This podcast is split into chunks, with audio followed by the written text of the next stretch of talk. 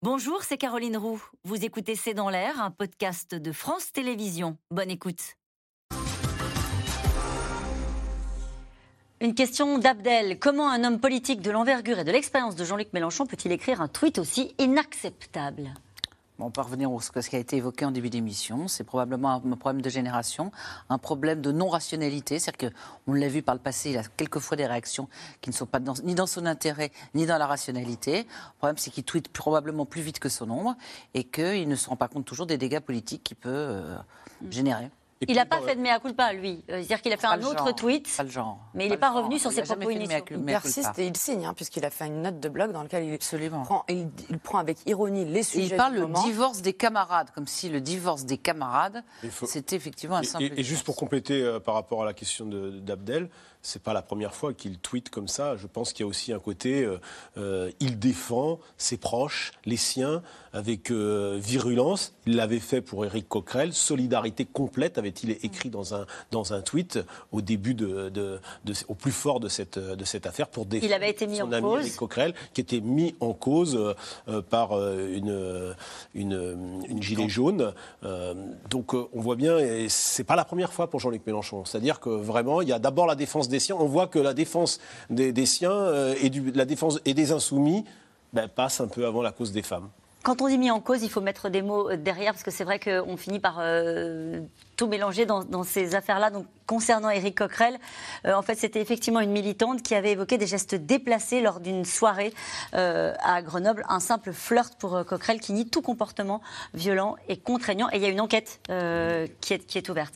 Catherine, dans les Hauts-de-Seine, les moralisateurs ne devraient-ils pas être exemplaires Ou alors on est dans le faites ce que je dis et pas ce que je fais c'est pour ça que ça fait autant d'écho. Et on, pourrait prendre un, autre exemple sur un, autre type de comportement euh, délictueux. C'est quand euh, le ministre du Budget, M. Cahuzac, euh, s'était fait fort de traquer la fraude fiscale et qu'il avait lui-même été possesseur d'un compte offshore. Et donc ça avait déclenché un scandale qui était énorme. Donc tout ça aussi, vous disiez tout à l'heure, est-ce que ça affaiblit pas Jean-Luc Mélenchon? Je pense que pour une partie de l'opinion, ça entretient l'idée de faites ce que je dis, pas ce que je fais. Les politiques, ils nous disent des choses et en fait, dans la vraie vie, ils font autre chose, etc., etc. Et donc, ça entretient un climat de défiance euh, très très fort. Une question d'Éric dans la Somme. Quel que soit le parti, n'y a-t-il pas une tendance de l'entourage masculin des hommes de pouvoir à minimiser leurs écarts? C'est pas faux. Et c'est ce que je voulais vous dire tout à l'heure. Si on prend simplement les partis de gauche, ce ne sont que des hommes à leur tête. J'aime pas, moi, genrer les choses, mais c'est quand même une réalité. Olivier Faure, Fabien Roussel, Julien Bayou, Jean-Luc Mélenchon et les femmes politiques de ces mouvements-là. Moi, je les ai longuement interviewées. Elles vous disent on a peu de place. On a, peu on a du mal à se faire entendre. elles sont nombreuses, on les entend mais oui, pas au poste de responsabilité. en fait, on les voit parce qu'il faut les mettre à la télé, etc. Mais dans les, dans les coulisses, elles vous disent, ce qu'on entend, c'est la stratégie, c'est un truc de mec. Et elles en souffrent d'ailleurs, parce que souvent elles ont des bonnes idées hein, d'ailleurs. Mais euh, moi, je, complète juste, je trouve que après l'affaire Cahuzac, qui est un très bon exemple, il y avait eu cette haute autorité pour la transparence de la vie publique dont on parle encore aujourd'hui, qui avait été créée en 2013. Moi, je me demande un peu dans la lignée de ce qu'a dit Fabien Roussel ce matin, s'il ne faut pas créer, après cette affaire, si elle a la même honte de choc, une forme de haute, une sorte de haute autorité sur les violences sexistes et sexuelles. Ça supposerait une justice qui fait son travail, des, signalements qui sont entendus par des autorités indépendantes, etc. Mais moi, je pense qu'on est un petit peu dans cette dimension-là et qu'on n'a pas pris. Vous sous-entendez qu'on ne peut pas laisser les partis gérer en interne ce genre je de pense situation Et puis surtout dans ces moments politiques, dans, ces, dans des familles politiques où le clan, dans tous les partis, compte avant tout. Et donc le clan et les règlements de compte politiques Alors, aussi, que vous disiez, et qui peuvent être instrumentalisés. Euh, une question de Jacques dans le Loiret. Les députés ont la responsabilité de voter des lois. Est-il acceptable de donner ce pouvoir à quelqu'un qui a giflé son épouse? Attendez, après, tout est, tout, est, la nécessité, c'est de savoir ce qui s'est véritablement passé, qu'il puisse se défendre, qu'il puisse euh, être entendu par la justice, parce que moi, contrairement à Astrid, la haute autorité, je considère qu'il y a un moment donné où la liberté des gens et, euh, et que soit sont des choses qui sont délictuelles et les notions de délit peuvent évoluer, ou la contravention, c'est-à-dire qu'il y a des choses qui peuvent être interdites. Et puis après, il y a ce qui est véritablement du ressort de la vie privée.